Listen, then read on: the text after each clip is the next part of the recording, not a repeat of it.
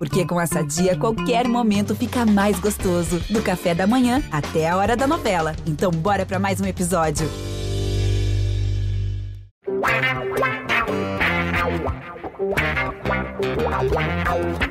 Pelé, dois na barreira, correu, o rei atirou. Gol! O cara marcação, sambou pra lá, sambou pra cá, botou na frente a bola. O time sempre chegando a chance de mais um gol. Gol! Neymar pode bater de primeira.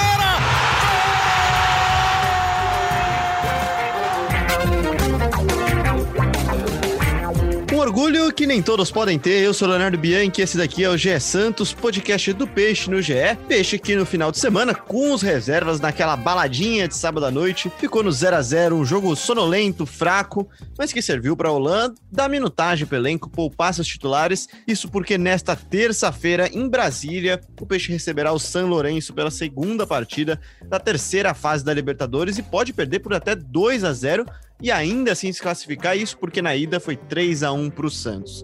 Vamos falar desse confronto contra os argentinos, mas também dos 100 primeiros dias da gestão Andrés Rueda, isso porque o presidente do Santos fez uma longa live nessa segunda-feira, ativou o modo sincerão, abriu o jogo, abriu as contas e deu pra gente mais um tema de debate aqui no GE Santos. E para falar muito sobre isso e tudo mais, tô aqui com o Gabriel. Fala aí, Gabriel dos Santos, tudo certo?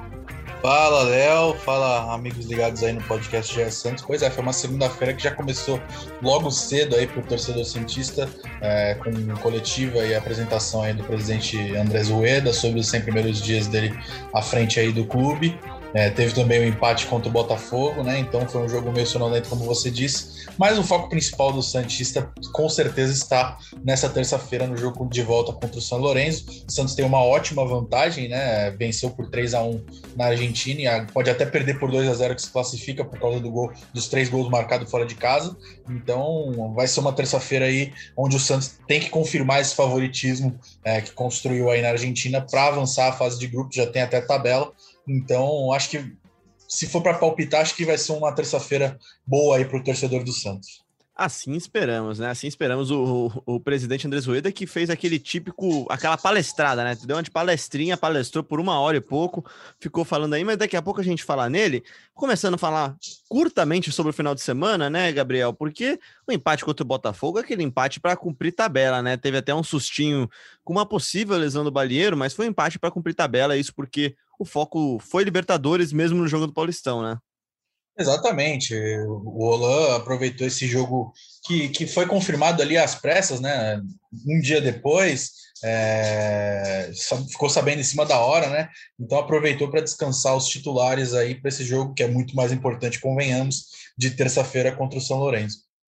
É, o Santos até treinou no sábado, né, Gabriel? O Santos teve uma atividade pela manhã, os titulares treinaram e dos que, dos que provavelmente entrarão em campo nessa terça-feira, o único que, que eu lembro de ter entrado foi o Balieiro, né? E o próprio Caio Jorge, que também pode começar como titular na terça, né? Sim, tem também o Ângelo, mas o Ângelo hoje é reserva, apesar de toda de toda a badalação em cima do garoto, que é muito bom, é, mas hoje ele é reserva, então acho que nem o Balieiro vai começar jogando é, na Libertadores, então acho que a gente vai ver um Santos diferente aí é, nessa terça-feira contra o São Lourenço, um time é, mais parecido com aquele que entrou em campo na terça-feira da semana passada é, lá na Argentina e venceu o São Lourenço. Acho que daquele time ali vai ter poucas alterações. Uma delas provavelmente vai ser o Balheiro, né? Pode ganhar vaga o Ivonei, pode ter alguma surpresa do Rola também. O ataque o Soteldo deve voltar a ser titular ali na vaga que foi ocupada pelo Lucas Braga, que jogou muito bem lá na Argentina. Pois é, a gente não pode cravar que eles serão titulares, mas há a oportunidade pela primeira vez em muito tempo do, do Ariel Holan ter o trio que é o trio titular de ataque do Santos, né, Gabriel? Caio Jorge, Soteudo e Marinho, né? Exatamente, o Caio Jorge voltou a jogar, né? Estreou na temporada é, no empate contra o Botafogo no, domingo, no sábado, é, e não sei se ainda se ele está preparado para começar um jogo logo, logo do começo. Vamos ver como que o Roland vai preparar é, o, Caio Jorge. É, ele nem relacionou o Marcos Leonardo né, para o jogo contra o Botafogo, então isso pode ser um indício de que o Marcos Leonardo siga aí no time. Mas vamos ver como é que o Olan vai montar esse time com, com o retorno agora do Caio Jorge, né? É, ele é titular absoluto indiscutível, mas tem que ver se as condições físicas é, dele permitem que ele seja titular já desde o começo né, da, da partida. Então, eu acho que tem essa dúvida aí entre Caio Jorge e Marcos Leonardo é, no jogo contra o São Lourenço agora. Pois é, e é um trio que não joga junto desde o dia 14 de fevereiro contra o Curitiba, ainda pelo Brasileirão 2020. E nesse meio tempo, né, Gabriel? Acho que de boas surpresas, uma nem tanto surpresa, né? Mas assim, de boas notícias. O Lucas Braga se firma como uma opção para esse ataque santista Sim. e o Ângelo surge, desponta e acho que são dois jogadores que se não viram sombras podem até ser complementos Sim. desse trio de ataque, né? Exatamente. É, reposição tem, né? Problemas, o Santos pode ter problemas em todos os setores, mas no ataque eu acho que o Santos está bem servido de, de atacantes, de opções, né? Tem o Marinho, tem o Caio Jorge, tem o Sotelo, tem o Marcos Leonardo, tem o Bruno Marques, tem o Ângelo, tem o Lucas Braga, enfim, tem várias opções aí pro para o Rola trabalhar e montar esse ataque. Como você disse, eles podem complementar, pode jogar o sorteio do Lucas Braga e mais dois atacantes. Então, vamos ver como é que o Rola vai montar esse time. Eu acredito que o Gabriel Pirani siga no time titular. Então, três desses jogadores vão ser, dessas cinco vão ter três vagas aí. Uma delas certamente ocupada pelo Marinho, outra pelo Soteudo, e acho que fica ali a dúvida de Caio Jorge ou Marcos Leonardo é, para esse jogo de terça-feira agora contra o São Lourenço, Léo. Pois é, a gente não vai ficar aqui cravando a escalação, mas você já falou que o Balieiro talvez perca a vaga dele para o Ivonei, né? Se fosse para prever uma escalação ideal do Santos, contando ainda com essa dúvida de Marcos Leonardo e Caio Jorge, qual seria esse time, Gabriel, para enfrentar o São Lourenço em Brasília, né? É, o jogo em Brasília, né? Porque quando foi confirmado pela Comembol ainda, o futebol ainda não estava autorizado a voltar, em São, a voltar em São Paulo, então o jogo foi marcado previamente para Brasília e o Santos não fez alteração. Então, é, uma provável escalação, se for para palpitar aqui, a gente sabe que o Roland gosta muito de mudar o time no dia do jogo, né? Ele treina com o time no dia do jogo, ele vai lá e dá alguma mudança, faz, dá na telha dele, ele faz alguma mudança. Então, acho que para esse jogo contra o São Lourenço, acho que o Santos pode entrar em campo com o João Paulo, Pará, Kaique, Luan Pérez, Felipe Jonathan, Alisson, Ivonei e Gabriel Pirani no meio. E no ataque, Marinho, Soteudo e Caio Jorge barra Marcos Leonardo ali, não sabendo quem seria o atacante titular. Pois é, eu não vou dizer que isso vai acontecer, mas eu acho que talvez o Matson comece a ter algumas chances a mais na Libertadores, né, Gabriel? Especialmente por causa do, da confusão cometida pelo Até porque no Paulista ele não pode jogar, né? Exatamente. Eu, eu, eu, acho que, que, de alguma forma, talvez o Ariel Holan tenha que dar uma compensada nessa frustração para o Madison, né? Que é um jogador importante nesse elenco do Santos, que entrou bastante na temporada passada e que, por um erro administrativo, não vai poder jogar o Paulistão, ao menos até a fase eliminatória, né? Pois é, o Madison que, que não tinha sido inscrito no Paulistão é, na, na época que o Santos fez a primeira inscrição, é, porque estava machucado, né? Então agora ele não foi inscrito pelo Santos, né? O Santos deixou passar e cometeu um erro é, e não inscreveu o Madison, né? Os prazos acabaram na última sexta-feira é, para a primeira fase, né? E o Santos inscreveu os zagueiros Wellington Tim e o Derek, os dois que pouco, quase nunca recebem chance no, no elenco profissional e esqueceu de colocar o Madison. O André Zoeda até falou nessa segunda-feira é, que a responsabilidade dele, a responsabilidade desse ocorrido, desse erro é dele, que ele deixou passar, enfim. Mas a gente sabe que diretamente não foi um erro dele, né? Então foi um erro do departamento de, de futebol é, que, que deu esse vacilo aí. E pode ser que o Madison comece a receber chance sim então, vamos ver como é que o Roland vai montar esse Santos. Pois é, você já deu a deixa para a gente mudar a nossa chavinha aqui, né? Falar um pouquinho dessa coletiva, dessa live, desse pronunciamento, dessa palestra de Andrés Rueda na manhã dessa segunda-feira. E achei interessante, falando ainda sobre Madison e Andrés Rueda, que ele até citou o caso do Sanches, né, cara? Ele, ele cita bem claramente, né? Na época demitiram um estagiário, agora isso não vai acontecer. A culpa. O, ele fala claramente, né, que os acertos e os erros do Santos são responsabilidade dele, né? É, exatamente, Léo. Acho que essa entrevista do Rueda, acho que foi muito, se dá para se dá para definir ela de, com uma palavra, acho que foi transparência. É, então, ele mostrou muitas coisas que, que a gente não esperava ver, é, falou por um tempo é, longo, né, cerca de duas horas, e deu para perceber que ele, que ele vai fazer uma gestão um pouco diferente das últimas aí. É, empolgou bastante grande parte dos torcedores na, nas redes sociais é, fez amostras, é, abriu as contas do clube, né, mostrou planilhas de Excel, mostrou PowerPoint, enfim, números, a redução na folha salarial de quase 2 milhões, de mais de 2 milhões. Então foi uma entrevista bem, bem esclarecedora para o torcedor do Santos. Falou também sobre a arena, então tem, teve muito assunto nessa, nessa entrevista do Rueda de hoje cedo e a gente já está subindo todas as matérias lá na, na, no, no GE. Pois é, chamou atenção, né? Porque o Andrés Rueda sincerão, né, cara? Eu não lembro de ter visto algum dirigente abrir uma planilha de Excel numa, numa entrevista ou numa na apresentação, né, como foi o caso, e mostrar os dados do clube mesmo, mostrar quanto está entrando, quanto está saindo, por exemplo, mostrar que o Santos vem, ganhou 18 milhões de reais no mês com premiação, que está quitando agora. E outra coisa que me chamou a atenção, ele citar de forma vergonhosa doações, né? Ele não queria doações dos torcedores, falou que tem vergonha disso. Agora, com as, as perguntas para, para, os jornalistas. Antes de tudo, eu quero agradecer a grande participação aí dos sócios, dos torcedores, Alguns até contribuíram financeiramente. Esse dinheiro vai ser com certeza revertido ao clube. Alguns estão fazendo doação via, via YouTube.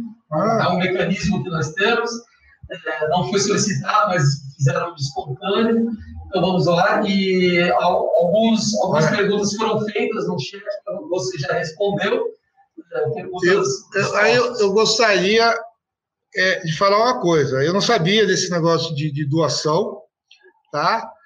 É, sou totalmente contra.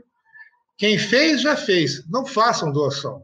É vergonhoso o sócio, o torcedor, ter que ajudar o clube por erro de gestões. Então, existem outras maneiras do sócio ajudar. Em vez de você doar, procura um, um torcedor que não é sócio, convence ele a virar sócio. Essa ajuda é muito bem-vinda.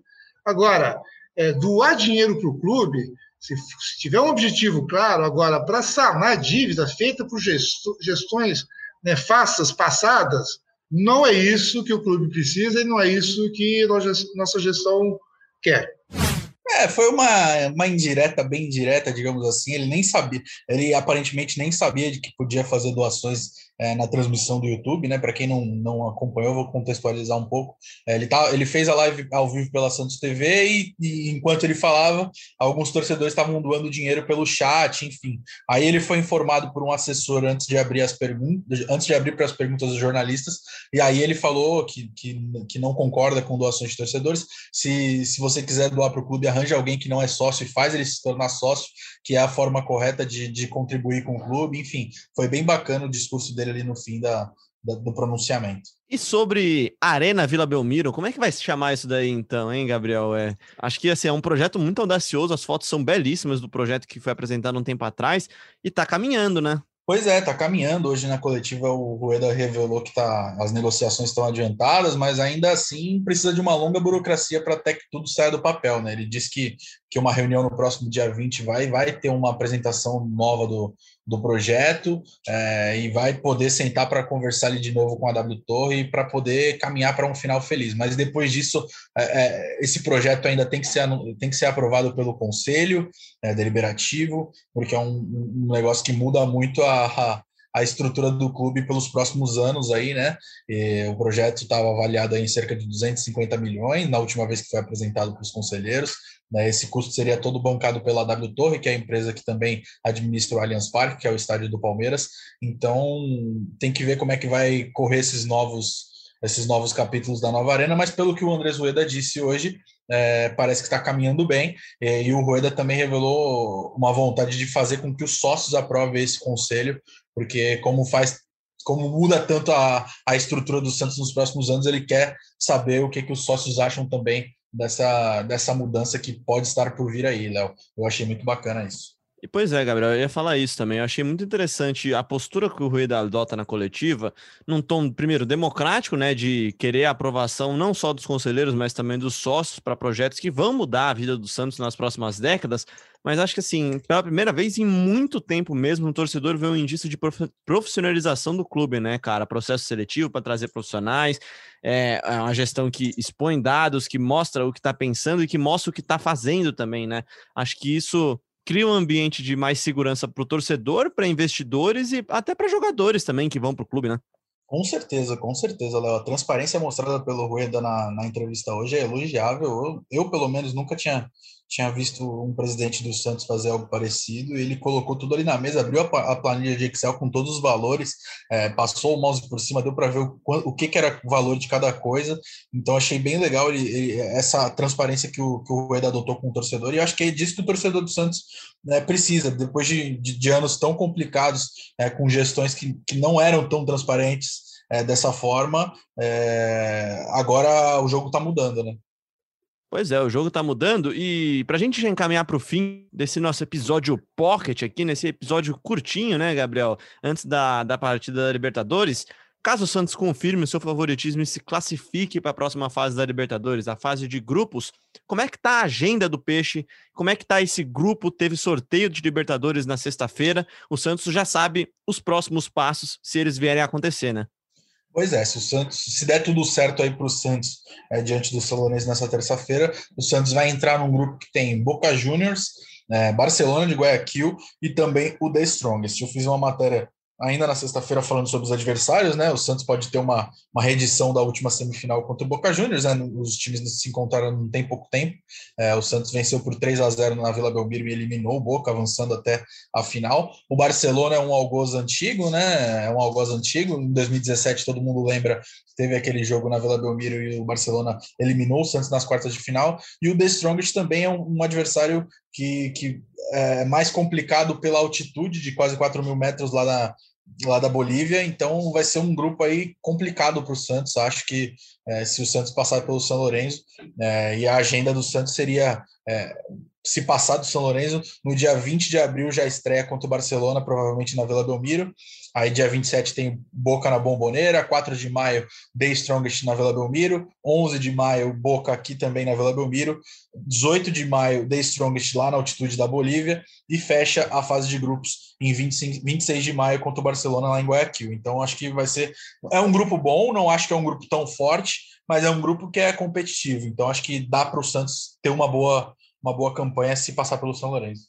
Trabalho vai ter bastante para a gente nas próximas semanas, né, Gabriel? O Santos volta a campo nessa terça-feira, na sexta-feira também entra em campo Exatamente. contra a Ponte Preta, fora de casa pelo Paulistão, e ainda há confirmar a possibilidade de um clássico no final de semana, um jogo contra o Palmeiras, isso tudo dois dias antes, isso se acontecer, né? Dois dias antes de uma partida já decisiva também na fase de grupos da Libertadores e fora de casa, né? Agenda lotada e muito trabalho para Gabriel dos Santos, né? Ah, com certeza. Bruno Gilfrida mais uma vez de folga hoje, para surpresa de ninguém, né? Quantos, quantos meses que ele não participa do podcast Gé Santos? Eu acho que faz tempo. Olha, já. rapaz, os últimos dois ele não teve, né? Pelo menos. Deixou, deixou a bomba tá, para você aqui. Tá chinelando, ele tá chinelando. Mas é isso mas aí, mas vai, ter, vai ter muito trabalho pela frente. Que bom, que bom. Que o futebol continue, que continue em segurança. E a gente volta, é claro, na quarta-feira para falar muito sobre São Lourenço e Santos, Santos e São Lourenço. E tomara que com uma classificação tranquila e segura do Santos, que joga em Brasília nessa terça-feira. Um jogo fora de casa, mas em casa, depois de uma boa vantagem construída na ida. Gabriel, aquele abraço e até quarta, hein? Você não vai chinelar também, né? Não, claro que não. Eu não, eu sou inchinelável. Um abraço, Léo, e até quarta. Um abraço aí todo mundo que escutou o podcast GS Santos e até a próxima. Um abraço. Um abraço, Gabriel. Um abraço a você que ouviu a gente até aqui no ge.globo/podcast, também no seu agregador favorito. Ouça a gente, se inscreve lá no nosso podcast, no seu tocador favorito. E na quarta-feira a gente está de volta aí sim para falar muito mais sobre bola rolando, sobre São Lourenço e Santos, Santos e São Lourenço. Um grande abraço e até lá.